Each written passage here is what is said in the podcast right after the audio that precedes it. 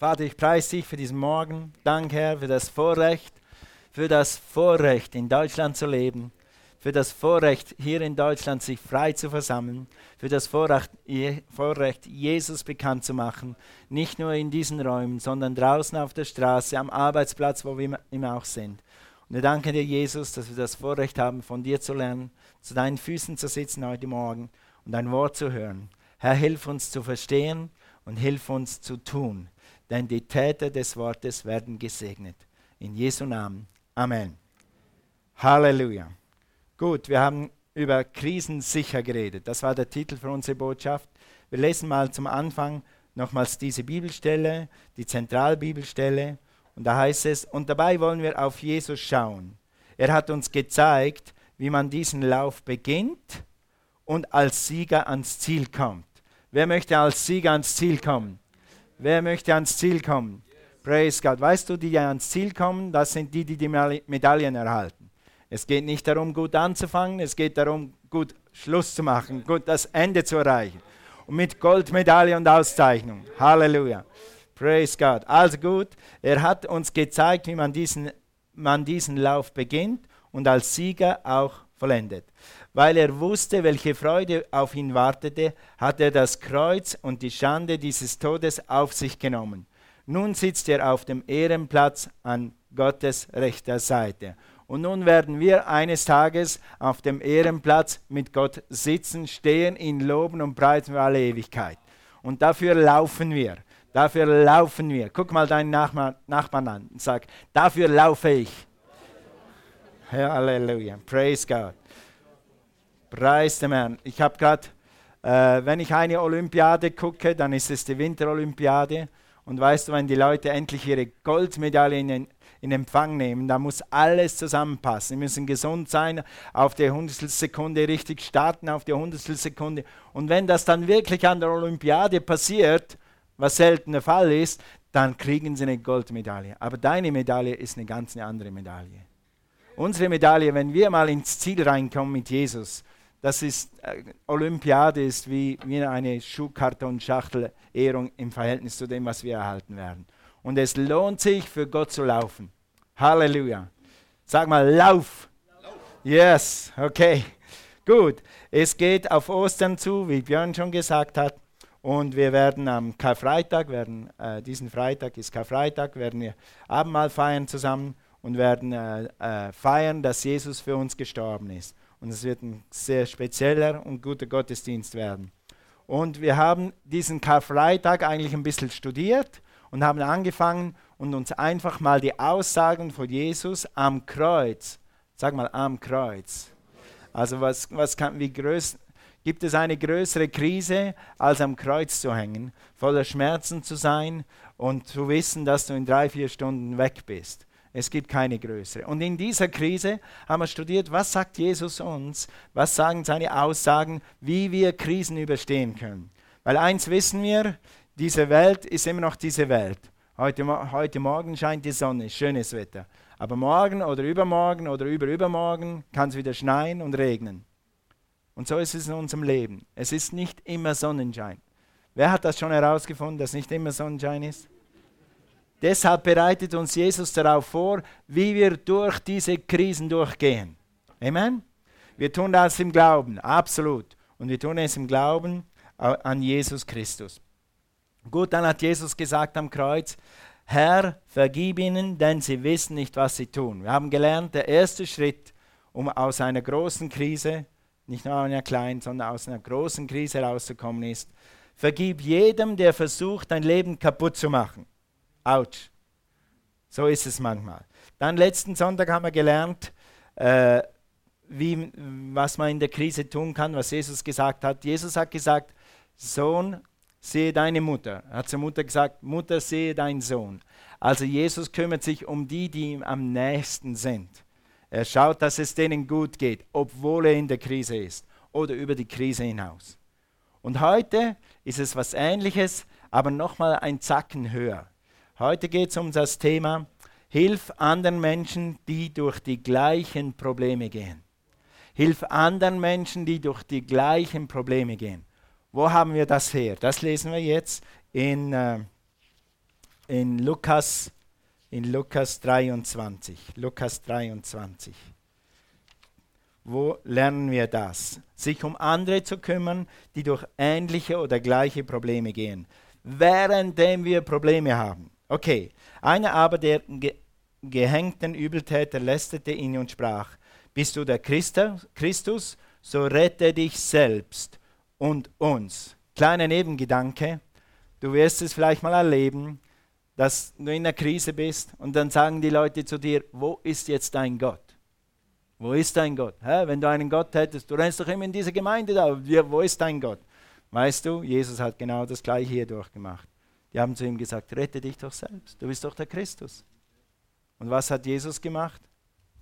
Hat er mit ihm geflucht? Hat er mit ihm gezankt? Nee, guck mal, was er macht. Der andere aber antwortete, tadelte ihn und sprach, in anderen Worten, er hat zu diesen Menschen gar nichts gesagt. Manchmal ist einfach weise, nichts zu sagen. Okay?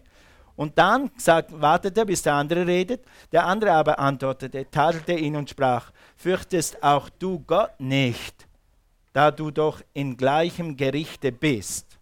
Mit anderen Worten, du hängst im gleichen Gericht, du hängst im gleichen Kreuz oder an deinem Kreuz.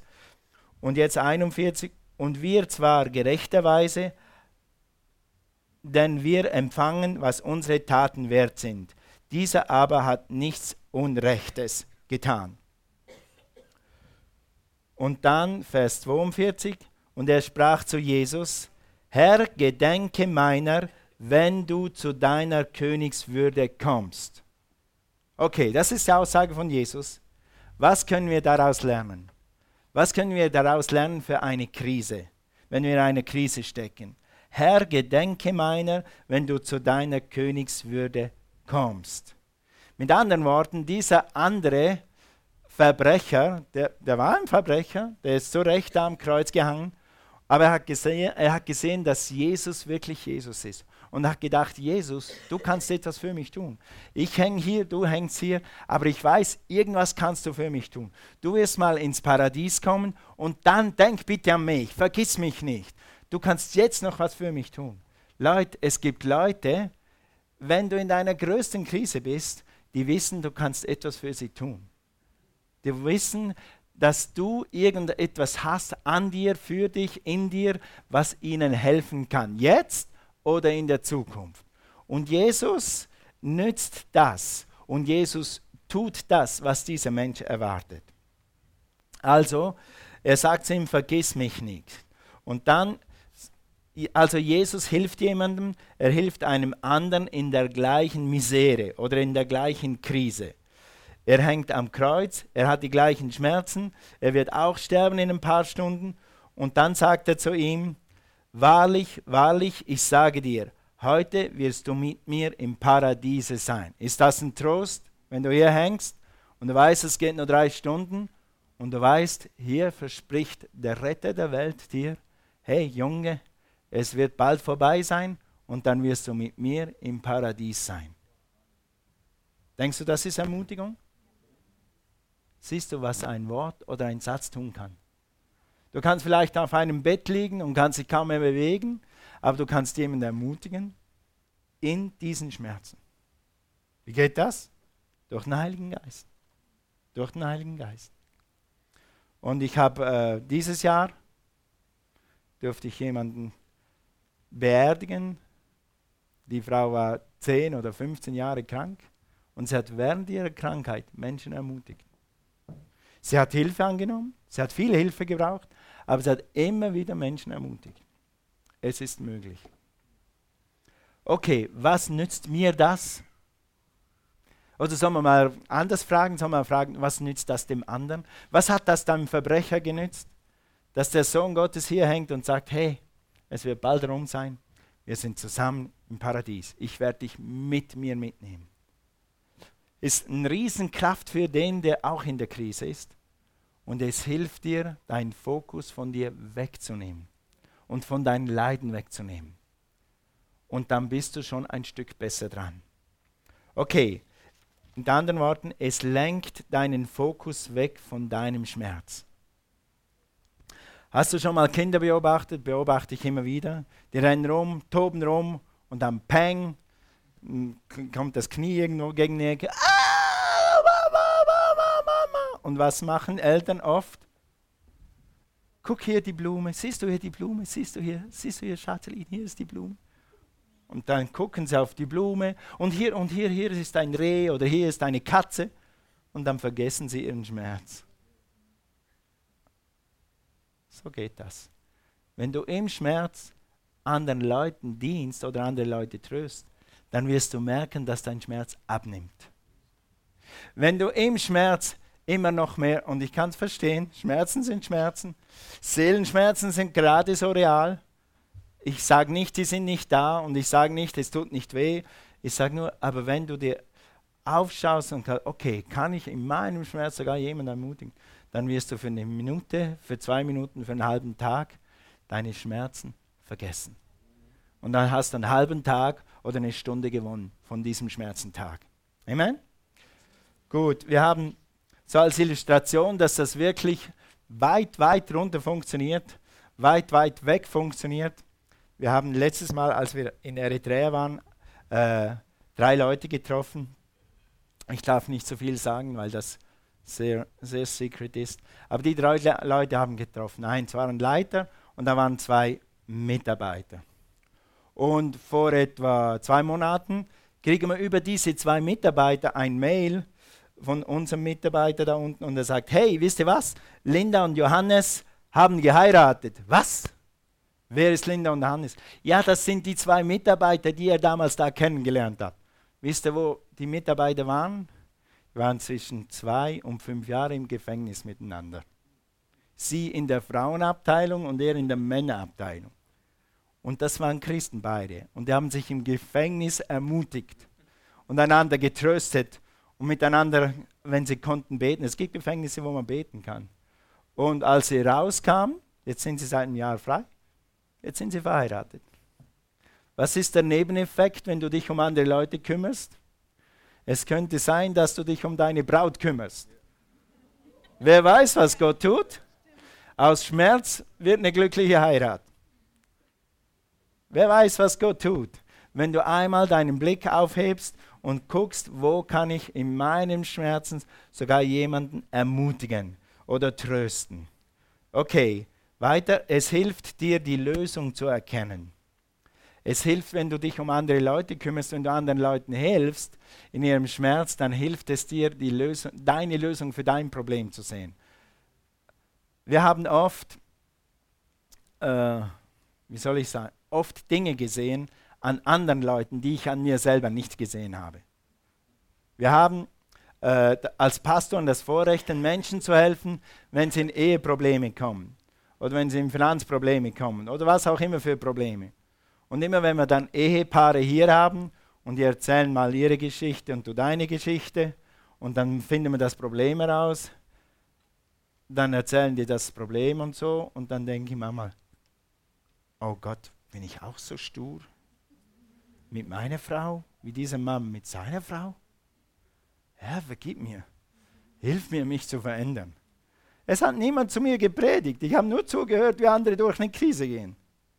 Wir hatten einmal einen Mann, der hat uns, äh, die haben das beide zugegeben und die haben das gemacht, die hatten Eheprobleme. Und eins der größten Probleme, wo der Streit wirklich eskaliert war, ist, dass der Mann ist nach Hause gekommen, hat den Kühlschrank aufgemacht und hat diese Banane da gegessen. Und als die Frau nach Hause kam, war ihre Banane weg. Und er wusste genau, dass sie immer eine Banane isst. Und das hat eskaliert. Und die zwei sind nicht mehr zusammen.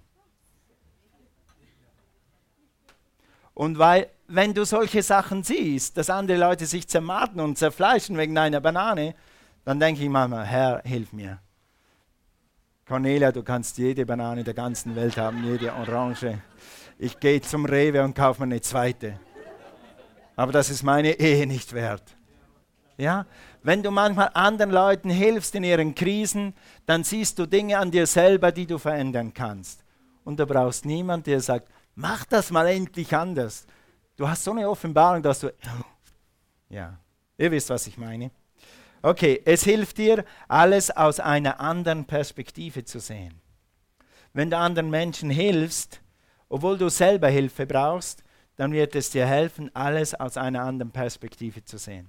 Wir haben bald Missionsabend und ihr müsst unbedingt kommen. Wir hatten einen kleinen Vorspann diese Woche. Wir haben Sigi und Shirley getroffen und die haben uns ein paar Fotos gezeigt. Die sind sehr augenöffnend und auch irgendwie, was soll ich sagen, befreiend, beklemmend auf einer Seite und befreiend auf der anderen Seite. Und ich habe so gesehen, Fotos gesehen von Leuten, äh, die haben kein Zuhause, die haben zwei Regenschirme und eine Plane. Das ist ihr faltbares Zuhause. Und die schlafen also echt am Straßenrand. Wenn sie in der schönen Wiese schlafen können, auf dem Sportplatz oder so, oder am Waldrand, können die es noch begreifen. Aber mitten in der Stadt am Straßenrand. Also es gibt nicht mehr Platz, also schlafen sie am Straßenrand. Hier, laufen, hier fahren die Autos und hier schlafen sie. Auf dem Pappkarton, die Schirme drüber und die Plane drüber. Frau mit, und Mann mit ein oder zwei Kindern. Kleine Kinder, große Kinder. Wenn du das siehst, wenn du das siehst, dann weißt du einfach nur, heb mal deine Hände mit mir. Halleluja, ich darf in Deutschland wohnen. Praise God. Halle, sag nochmal Halleluja. Wir können ein Segen sein für diese Menschen. Amen. Amen. Und die Inspiration von dem habe ich, was ich hier predige, habe ich von jemandem, der neulich im Flüchtlingsheim war oder hier draußen in einem Heim und hat gesagt, Toni, wenn ich das gesehen habe, bin ich wieder dankbar mit allem, was ich habe. Auch meine Probleme, meine Krise, ah, okay, okay, ich habe es jetzt wieder gesehen. Was ist? Du bist immer noch in den gleichen Problemen. Aber weil du jemandem geholfen hast, der auch in der Krise ist, macht es dich glücklicher. Es nach einer anderen Perspektive. Wir denken manchmal, unser Problem ist das einzige Problem und das größte Problem und dieses Problem kannst du nie mehr lösen. Nein. Es gibt andere Leute, die andere Sachen gehen und die auch rauskommen mit der Hilfe Gottes, wie du auch. Amen? Gut. Alright. Hier heißt es in, in Jesaja Jesaja 58, Vers 10. Was für ein Leben haben wir? Wie können wir dankbar sein für das, was wir haben? Ich habe diese Nacht gut geschlafen, in einem warmen Bett, hatte schon ein richtiges Frühstück. Dann bin ich eineinhalb Stunden gefahren, habe ich gedacht, in, in meinem Auto bin ich gesagt, das ist so genial. Von einer Stunde war ich noch im Allgäu, im Alpha-Kurs. Jetzt bin ich hier und kann predigen. Und weißt du was, ich, ich habe ich hab gleich meine Jacke ausgezogen, meine Sitzheizung eingeschaltet und meine Heizung auf 26 Grad. In der Minute, in in der Minute hatte ich kuschelig warm in diesem Auto. Dann habe ich Lobpreis angemacht. Ich bin so eineinhalb Stunden im Lobpreis heute Morgen. Eine Stunde im Auto und eine halbe Stunde hier. Ja! Was haben wir für Möglichkeiten? Wow, uns geht es so gut. Sagt, ja, ich habe kein Auto, ich habe keine Wohnung. Bleib dran, Gott wird dir eine Wohnung und ein Auto geben. Gott wird dich segnen. Halleluja, come on. He takes pleasure in taking the needy out of the dust. Er hat Freude daran, die, die nichts haben, auf ein Podest zu stellen und sie zu segnen und sie rauszubringen und zu Ehren zu bringen. Halleluja! In Jesus' name. Come on. Praise God. Also, wenn du Hungernden das gibst, wonach du selbst Verlangen hast, guck mal, wenn du Hungernden das gibst, wonach du selbst Verlangen hast.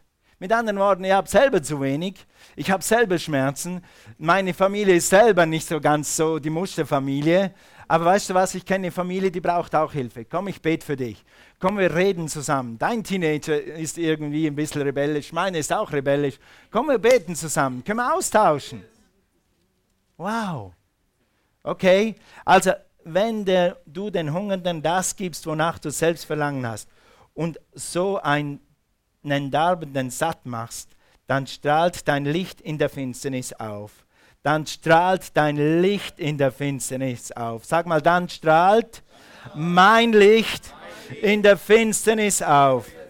Die Nacht um dich wird wieder helle Tag. Dann wird der Herr dich immer führen.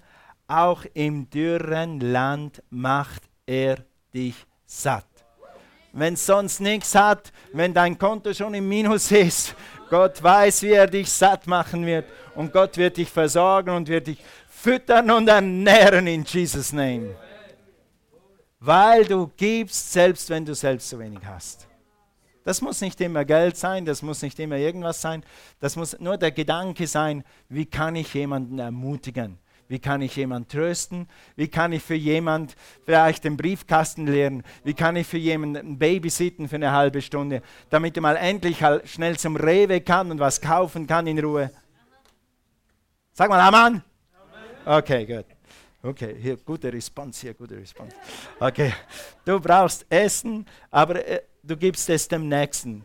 Du, du brauchst selber Wasser und du wässerst dein, deinen Nächsten. Oder der, dein, dein Garten ist am Verdürren, aber du wässerst den, du wässerst den vom Nachbarn, weil du ihn liebst und ihm die Liebe Gottes zeigen willst. Okay, dann wird Gott deinen Garten wässern und dann wird Gott dir was zu trinken und zu essen geben. Halleluja. Und das ist eigentlich genau das, was wir tun in einer anderen Form als Dream Team Mitarbeiter. Wenn du im Dream Team arbeitest, hier oben sind gerade acht Leute mit euren Kindern und die, äh, die lieben eure Kinder und die lehren die Liebe Gottes in eure Kinder und die investieren in eure Kinder und sie wollen, dass die Kinder Jesus kennenlernen. Das machen sie genau das. Sie würden auch gerne hier sitzen, aber sie sind da oben und investieren das, was sie gelernt haben, was sie gekriegt haben, was Gott ihnen gegeben hat, geben sie weiter. Und ich weiß, dass Gott, was du gibst, immer wieder nachfüllt. Gibst du raus und wieder nachfüllst. Herr, segne unsere Mitarbeiter. In Jesus' Name. Gut, also, wie, wie ich euch schon mal gesagt habe, Gott, ich habe so gehört, dass Gott zu mir gesagt hat, als ich 25 war, 26 war, vielleicht war er ein bisschen älter, hat Gott zu mir gesagt, wenn du zuerst mein Haus baust, dann werde ich dafür sorgen, dass ich dein Haus baue. Und Gott hat das wirklich gemacht. Gott ist nicht runtergekommen. Wir haben ganz normale Maurer gehabt, die haben unsere Ziegel gelegt. Okay, wir haben die Böden zum Teil selber verlegt, aber Gott hat es möglich gemacht. Und es hat wirklich Gott gebraucht, das möglich zu machen. Und Gott sagt immer, wenn du dich um jemanden kümmerst, dann wird sich jemand um dich kümmern. Oder wenn du etwas gibst, dann wird Gott dir zurückgeben. 30, 60 und 100-fältig. Amen. Lass uns mal 2. Korinther 1, Vers 4 lesen. Wie können wir das tun? Wie können wir in der Krise anderen Leuten in der Krise helfen? Jetzt habe ich Krise, äh, habe genug Sorgen an mir. Ja, das ist oft der Fokus. Aber es geht mehr. Wie geht das mehr? Auch wenn ich viel durchstehen muss, schreibt Paulus, gibt er mir immer wieder Mut. Woher kommt der Mut? Jesus, von Gott. Gott gibt mir unter größtem Druck. Eine andere Bibel sagt, ich stehe unter sehr großem Druck, aber Gott ermutigt und tröstet mich immer wieder. Darum kann ich auch anderen Mut machen, die Ähnliches durchstehen müssen. Es gibt immer, liebe Geschwister, es gibt immer Leute, die Ähnliches durchmachen wie du. Wir denken immer, ich bin der Einzige, der so dran ist. Nein, sind wir nicht. Es gehen Leute, es auf der ganzen Welt gehen Leute durch Krankheit. Es gehen auf der ganzen Welt Leute durch Mangel. Es gehen auf der ganzen Welt Leute sogar durch Scheidungen. Es gehen auf der ganzen Welt Leute durch das Trauma hindurch, dass sie einen Teenager nicht, versteht mich nicht falsch, nicht stirbt, aber dass der mal weg ist und irgendwo weg ist und einfach auf Abwägen ist und du kannst es nicht verstehen. Du hast ihn gut erzogen und hast alles investiert. Das gibt es auf der ganzen Welt. Und es gibt immer Leute, die Ähnliches durchmachen wie du. Du kannst eine Ermutigung sein für sie. Du kannst ein Trost für dich sein. Und äh, ich werde nie vergessen, es ist immer gut, Gemeinschaft zu haben. Gemeinschaft. Sag mal Gemeinschaft. Sag mal Mega-Kleingruppen. Ich habe so eine pastorale Mega-Kleingruppe. Ich treffe mich alle sechs Wochen mit den Pfingstpastoren aus der Stadt und Umgebung. Und ich werde nie vergessen, wir hatten vor, ganz am Anfang dieser Gemeinde, das war boah, irgendwann 2001 oder so, oder sogar vorher, hatten wir, hatten wir Probleme in der Jugend, wirklich Probleme in der Jugend. Etwas nicht gut gelaufen. War einfach eine Entscheidung von einem Jugendleiter, die ich nicht beeinflussen kann. Und da habe ich mich so gegrämt, warum passiert das bei mir und warum passiert das in unserer Gemeinde? Wir kennen doch das Wort, wir beten doch, was ist denn los? Was mache ich falsch? Und dann habe ich diese Geschichte meinem Pastorfreund erzählt neben mir. Und und dann guckt er mich so an, Toni, ganz normales Gemeindeleben. Denk, du hast das auch schon gehabt? Ja, Und es wird wieder passieren. Oh. Und obwohl mir jetzt nichts geholfen hat, habe ich gedacht, okay, so, schle so schlecht bin ich nicht. Es passiert anderen. Du kannst ein Trost sein mit deiner Krise, weil andere gehen auch durch Krisen. Yes. Nur schon, das hat Gott gemacht. Er hat uns als Menschen zusammengefügt, damit wir miteinander durch Krisen durchgehen, damit wir unsere Krisen teilen können. Geteilte Krise ist halbe Krise. So heißt der Titel. Geteilte Krise ist halbe Krise. Wir tun den Titel von der Predigt ändern. Guck mal deinen Nachbarn an, sag, geteilte Krise ist halbe Krise. Also, ich habe hab eine englische Übersetzung für 2. Korinther 1, Vers 4. Da steht das so gut. Ich habe es versucht, einigermaßen in Deutsch umzumünzen hier. Es heißt, in schweren Zeiten kommt Jesus dir zur Hilfe. Und ehe du realisierst, zeigt dir jemand, dem du helfen kannst, durch seine schweren Zeiten zu gehen. In schweren Zeiten kommt Jesus dir zur Hilfe und er schickt dir Leute, die dir helfen damit du in deinen schweren Zeiten andere Leute ermutigen kannst, die auch durch schwere Zeiten gehen. Amen? Wir kriegen Trost und Kraft, damit wir andere trösten können.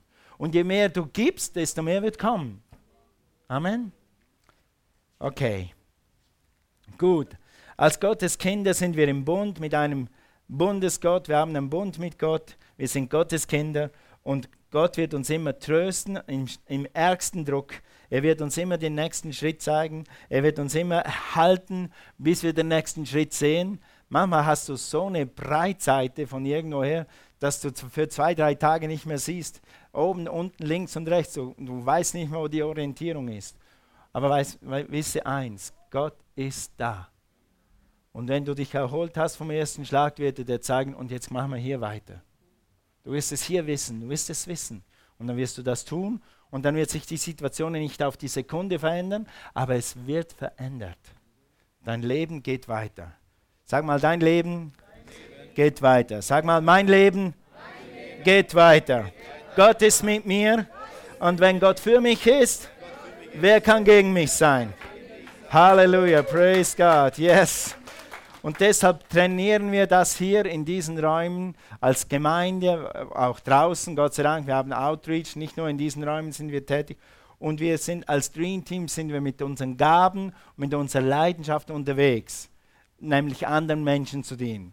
Es braucht für heute Morgen haben wir mindestens, ich sage eine lockere Zahl, ich sage 20 Leute haben heute Morgen gearbeitet bevor du hierher gekommen bist, bis dass um 10 die Musik läuft, die Technik läuft, die Kinder versorgt werden, dass es nachher Kaffee gibt. Die Leute arbeiten mit ihren Talenten und Gaben, um andere Menschen zu segnen. So funktioniert das. Und Gott wird sie dafür segnen. Dream Team. Sag mal Dream Team. Dream Team. Praise the Lord. Halleluja. Okay. Es geht aber auch, du kannst auch mit deinem, pass auf, du kannst mit deiner Gabe und deiner Leidenschaft dienen dass der Witz ist, du kannst sogar mit deinem Mangel, deiner Unzulänglichkeit, mit deinem Problem, mit deiner Minderwertigkeit, mit deinem Versagen, mit deinem Unglück und mit deinem Schicksal anderen dienen. Ich sagte wie? Wer versteht einen Drogensüchtigen besser als ein Drogensüchtiger? Ha? Wer versteht jemand besser, der durch eine Scheidung geht, als der, der selber durchgegangen ist? Und was mich immer so begeistert ist, wer versteht einen Unternehmer besser als einen Unternehmer? Ein Unternehmer versteht, was ein Unternehmer durchmacht. Gott sei Dank für Wieland und Aldi und was gibt für gut Liebherr, für all die Firmen. Ich bete oft für diese Firmen. Die haben gute Arbeitsplätze. Max Wild, yes, praise God. Da gibt es viele Leute, Tausende, die arbeiten und am 25. kommt der Zahltag. Gott sei Dank. Oder am 1.1. oder am 1. irgendwas. Aber es gibt Unternehmer und wir brauchen Unternehmer. weißt du, der Unternehmer, wenn er nicht selber das Geschäft bewegt, dann kommt nichts. Dann hat er Ende des Monats nichts, seine Familie zu ernähren. Und dieses, dieses Thema kann ein anderer Unternehmer gut verstehen. Und dann können wir zusammenarbeiten und zusammen einander ermutigen. Okay, also du kannst sogar mit deinem Mangel oder mit deiner Krise jemanden ermutigen. Oder es gibt äh, in der Schweiz, macht der große Furore, da ist ein so ein Multimillionär, der bankrott, bankrott, alles zerschossen, alles kaputt gemacht hat. Und dann hat er Jesus endlich gefunden, jetzt rennt er in der ganzen Welt herum und erklärt den Leuten, hey, auch im größten Versagen, wenn du alles vermasselt und verpatzt hast, Gott kann dich rausholen und Gott kann mit deinem Leben etwas Sinnvolles machen. Also lasse nie deine Vergangenheit oder deine Nichtschulbildung oder deine Nicht-Grammatik, äh, wenn es nach Grammatik ginge und nach Hochdeutsch ginge, dann dürfte ich heute gar nicht predigen. Ich predige trotz meiner Unzulänglichkeit in Deutsch. Und ihr seid so gnädig und versteht es. Oder versucht es zu verstehen. Ja, wenn du immer wartest, bis alles perfekt ist, dann wirst du nie vorwärts kommen. Okay, gut. Also, wie kannst du Menschen in Krisen helfen? Drei praktische Schritte zum Abschluss. Das habe ich hier aufgeschrieben. Erstens, zeige ihnen, wo Sicherheit ist. Lass uns mal lesen diesen Bibelvers hier. Und Jesus sprach zu ihm, wahrlich, ich sage dir, heute wirst du mit mir im Paradiese sein. Mit anderen Worten, der Verbrecher sagt, Jesus, denke an mich, wenn du reinkommst, wenn du rübergehst, wenn du in den Himmel gehst. Und dann sagt Jesus, okay, er nimmt ihn so wörtlich, gedanklich an der Hand und sagt, hey, das machen wir. Ich gedenke an dich, ich denke an dich, ich nehme dich mit mir. Und wie machen wir das heute? Gott sei Dank hängen wir nicht am Kreuz. Du kannst ja nicht gut sagen zu einem, hey, ich nehme dich dann heute mit mir ins Paradies. Aber du kannst ihm den Weg zum Paradies zeigen. Du kannst ihm den Weg zu jemandem zeigen, der ihn mitnimmt ins Paradies. Du kannst ihm diese Sicherheit geben, hey, selbst wenn alles kaputt geht und alles, werde ich eines Tages im Paradies sein. Ich werde eines Tages mit Jesus sein.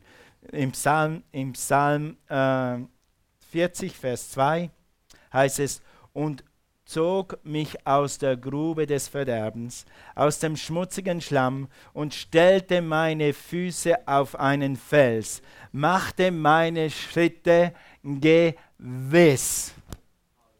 Weißt du, als ich hm, irgendwo 20 war, hatte ich eine Depression. Und ich habe überlegt, ich habe überlegt, Gott sei Dank, ich hätte es nicht gemacht, aber überlegt, wie ich mir das Leben nehme weil ich nicht mehr weitergesehen habe. Und dann irgendwie, aus irgendwie, halt so irgendwie durch Gottes Gnade, bin ich dann zu Jesus gekommen. Und als ich Jesus angenommen hatte, wusste ich, das war meine erste und letzte Depression. Ich habe jetzt etwas, wo ich draufstehen kann, wenn die ganze Welt zusammenfällt, wenn nichts mehr geht. Jesus holt mich wieder aus diesem Schlamm heraus, egal was kommt. Und das kannst du jemandem weitergeben. Und dann werden die Leute trotz Arztbescheid, trotz Finanzen, trotz Ehekrise, trotz Kinderkrise auf einmal auf etwas stehen, was hält. Was die größte Krise für die Menschen ist, sie stehen auf einem wackeligen Grund, sie wissen nicht, was kommt, sie haben Angst, was kommt. Aber wenn du mal weißt, Jesus ist mein Fels, dann stehst du. Und das kannst du weitergeben. Das kannst du weiter. Du kannst sagen, ich kenne eine Gemeinde und ich kenne eine Megagruppe und ich kenne ein, ich kenne ein Wort und ich kenne einen Heiligen Geist sogar, wenn du schon so weit bist, um das, über das zu sprechen mit den Leuten. Und, und ich weiß, ich weiß, mir hat es geholfen. Ich habe das vor 30 Jahren, mein, so alt bin ich schon. Vor 30 Jahren habe ich das gemacht. Und seither habe ich keine Depression mehr gehabt, weil ich auf etwas stehe, was Jesus Christus ist. Und du kannst dasselbe haben. Komm, wir beten gleich. Amen. Yes. Und das kannst du geben. Das ist so viel wert, wie wenn Jesus sagt, heute wirst du mit mir im Paradiese sein. Das heißt, du wirst die Leute auf zu etwas führen, was sie sicherer macht. Okay, der nächste Schritt, was du tun kannst, um anderen zu helfen, biete ihnen Unterstützung an. In Lukas, Jesus äh, redet über das und Jesus sprach zu ihm, wahrlich, ich sage dir, heute wirst du mit mir im Paradiese sein heute wirst du mit mir. Das heißt, wir zusammen. Du bist nicht mehr allein, du Verbrecher am Kreuz, wir zusammen werden das machen. Und das größte Wunder, das Jesus getan hat, außer all den anderen Wundern, ist, dass er Menschen zusammentut, die einander unterstützen, die miteinander durch etwas durchgehen. Und Du und ich, wir zusammen. Ich wandle mit dir. Ich werde das mit dir durchmachen. Übrigens, wisst ihr, warum die Frauen immer zusammen auf Toilette gehen? Ich weiß es auch nicht. Aber, aber die machen das meistens zusammen. Okay, wir gehen zusammen. Wo zusammen? Wo zusammen? Äh, in kleinen Gruppen kannst du Gemeinschaft finden. In kleinen Gruppen kannst du Unterstützung finden. In kleinen Gruppen, in unseren mega kleinen Gruppen oder im Dream Team kannst du Freiheit finden. Menschen finden, mit dir, die mit dir stehen, die für dich beten, die mit dir reden. Manchmal brauchst du in einer Krise nur jemand, der dir zuhört. Hast du das schon erlebt? Du redest mit jemandem über dein Problem eine Weile und auf einmal denkst du, stimmt, das ist die Lösung. Danke, dass du zugehört hast. Brauch keinen Rat, ich habe schon selber gesehen. Ja? Das macht Gott. Wir sind so gestrickt, dass wir einander brauchen und dass wir einander kolossal und genial unterstützen können. Wichtig ist, dass du, also es ist wichtig, dass du eine Megagruppe hast. Wir haben Megagruppen deshalb, weil wir wissen, dass diese Gemeinde hier am Sonntag, hier kannst du am Sonntag reinkommen, um 10 und um halb zwölf wieder rausgehen und du hast Gott erlebt, absolut. Lobpreis ist da, Wort ist da, der Heilige Geist ist da. Aber manchmal brauchst du einen anderen Menschen, der mit dir steht. Und wenn du dann um halb zwölf wieder heimgehst, dann hast du keine Menschen, die mit dir stehen. Die sitzen neben dir, aber die müssen mit dir stehen. Okay? Und dazu haben wir Kleingruppen. Dass du dir eine Kleingruppe suchst, das Thema ist eigentlich völlig egal. Wichtig ist, dass du jemanden triffst, mit dem du reden kannst. So, jemand, der dich, dir zuhört. Oder anders sagst, äh, ich habe aber kein Problem, ich brauche niemanden, ich bin allein. Wie wäre es, wenn du für jemand anders dastehen würdest, jemand anders unterstützen würdest? Halleluja. Eine Bibelstelle hier, die ihr alle kennt, ist eigentlich eine Hochzeitsbibelstelle, aber die stimmt hier auf diese Situation. Und wenn man den einen angreift, so können die beiden Widerstand leisten und eine dreifache Schnur wird nicht so bald zerreißen. Die Kraft von einer Ehe ist, dass wir zusammen sind. Wir feiern zusammen, meine Frau und ich, wir feiern zusammen, wir leiden zusammen, wir beten zusammen, wir kämpfen zusammen, wir beißen zusammen, wir lieben zusammen, wir machen alles zusammen. Und wenn du, kein, wenn du noch keinen Ehepartner hast, sag mal noch, sag mal noch, wenn du noch keinen Ehepartner hast, dann wird er kommen. Und wenn du schon einen hast, dann freu dich. Und wenn du Single bist und Single bleiben willst, dann such dir einen guten Freund, jemand, der den gleichen Glauben hat und lerne zusammenzustehen. Fang an zu beten für einen Freund oder eine Freundin, jemand, mit dem du austauschen kannst. Geh in eine Kleingruppe und such dir jemanden. Also, du, manchmal ist es so, wenn du zu zweit bist, du kannst dem anderen nicht wirklich helfen. Du, kannst, du weißt nicht alle Antworten auf alle Fragen, die er hat. Du weißt auch nicht, warum ihm das passiert ist, was ihm gerade passiert ist. Aber ich, ich gehe mit dir durch dieses Problem. Und schon das alleine ist so eine Stütze, ist so ein Segen. Hey, ich bin für dich da, ich höre dir zu. Du brauchst nicht mal schlau, schlau und klug, klug, klug zu reden, du brauchst nur zuzuhören. Und, und das ist manchmal peinlich. Ich bin Prediger und ich bin mich gewohnt, dass ich eine Antwort habe aus der Bibel. Aber manchmal gehen Leute durch Sachen durch, wo ich echt keine Antwort mehr habe. Und ich weiß einfach nicht, und, und eigentlich tut mir das Herz weh wie ihm. Und dann bete ich innerlich in Sprachen und sage, Herr, was soll ich sagen? Und oft weiß ich dann immer noch nicht, was ich sagen soll. Dann sage ich halt nichts. War diese Woche an einem Telefon mit jemand, der seine Frau verloren hat. Und ich wusste nicht, was ich sagen soll. Ich wusste einfach nicht. Aber ich habe ihm dazugehört und habe versucht, ihn reden zu lassen und reden zu lassen. Und haben wieder aufgelegt. Ich konnte nichts tun, aber zuhören konnte ich. Okay, wie gut ist es, wenn jemand dir zuhört, wenn du eine Krise hast? Okay, letztens, was du tun kannst, um anderen in der Krise beizustehen oder zu helfen, ist, biete ihnen Errettung an.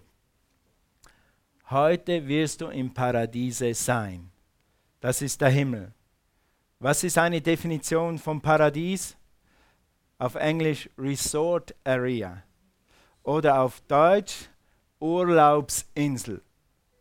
Ungefähr so wird sich das anfühlen im Himmel, wie auf deiner Trauminsel. Bei mir wird es ein Traumberg sein.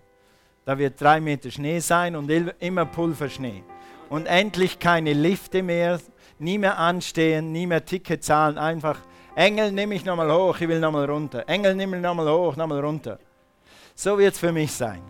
Es gibt einen Ort, der heißt Paradies und das ist ein echter Ort. Der ist natürlich tausendmal besser als mein St. Moritz, mein St. Anton und alles zusammen. Und er ist besser als deine schönste Trauminsel. Der Friede Gottes und die Liebe Gottes und die Harmonie und die Schönheit, die da oben herrscht, muss unbeschreiblich sein. Habt ihr schon mal Zeugnisse gehört von Leuten, die schon da waren? Es gibt solche Leute. André Berglisov ist eine, kannst mal googeln. Oder Ian McCormick, die waren mal kurz da und die wollten alle nicht mehr zurück. Dieser Ort, ich liebe diese Landschaft. Heute Morgen durch die Berge ist so schön. Aber weißt du, das hier unten ist wie ein Mülleimer im Verhältnis zum Himmel.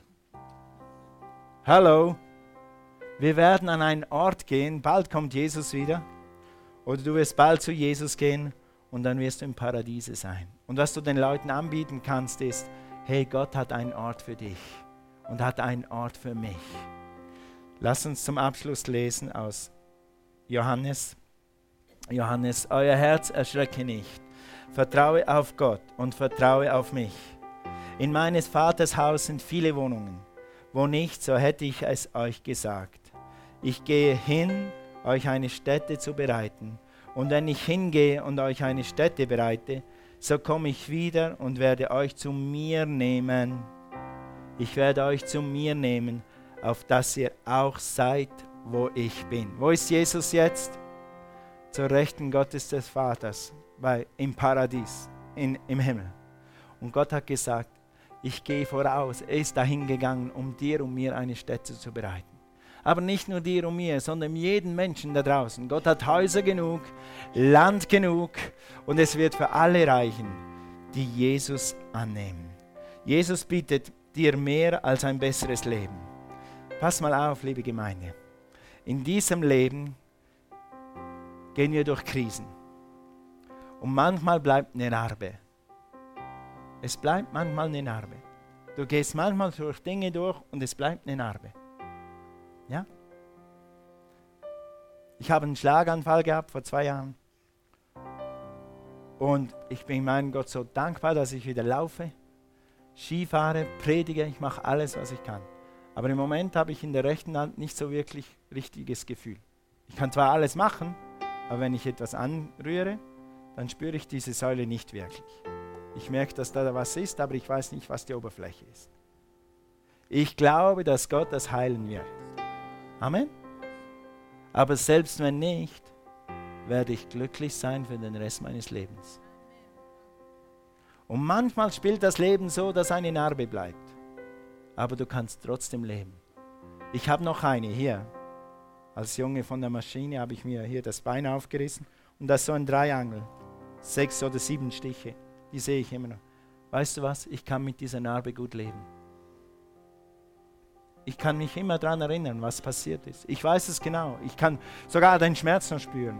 Und der größte Schmerz, wo der Vater gesagt hat, wir gehen zum Doktor. Ah! Das war der größte Schmerz. Aber ich kann damit gut leben. Ich sage nicht, wir sollen jetzt glauben, dass wir Narben kriegen und mit Narben leben. Nein. Aber ich sage, wenn wir eine Narbe haben, schau auf Jesus. Du bist noch am Leben Du hast Atem in dir, du hast deine Familie wahrscheinlich noch, du kannst sogar noch arbeiten. Gott ist gut. Gott ist gut. Dieses Leben ist nicht perfekt, aber Gott ist perfekt und das Leben im Himmel ist perfekt. Und was du tun kannst in Krisen ist, nach Leuten Ausschau halten, die diese Sicherheit noch nicht haben und ihnen sagen, hey, Jesus hat eine Wohnung für dich. Jesus hat ein Paradies für dich. Egal was du hier durchmachst, Irgendwann werden wir da oben sein. Lass uns mal alle aufstehen. Halleluja. Thank you, Lord. Thank you, Lord. Da gibt es keine Probleme. Da oben gibt es keine Sorgen. Da oben gibt es keine Steuern. Hallo. Da oben gibt es keine Steuern. Da oben gibt es keine Rechnungen. Wer ist froh, dass es da oben keine Rechnung mehr gibt? Da oben gibt es keine Arthritis, da gibt es keinen Krebs, keinen Schmerz. Es ist einfach Paradies, es ist einfach Himmel. Und das ist es, was Jesus dir heute geben will. Praise the Lord. Thank you, Jesus. Sag danke, Jesus, für deine Liebe und deine Gnade. Herr, in der größten Krise, in der kleinsten Krise, lass mich den Fokus nicht verlieren. Ich kann andere ermutigen, andere trösten inmitten meiner Krise. Ich danke dir, dass du mir hilfst und mich zum Segen machst. Und du wirst mich segnen, so wie ich andere segne. 30, 60, 100-fältig. In Jesu Namen. Herr, ich danke dir, dass in allem Druck, in allen Schwierigkeiten, dein Trost, deine Barmherzigkeit, deine Liebe, deine Kraft mich wieder auf die Füße bringt und mich stark macht, andere zu trösten, anderen gegenüber barmherzig zu sein, ihnen zu vergeben, sie zu lieben und sie zu trösten. Halleluja!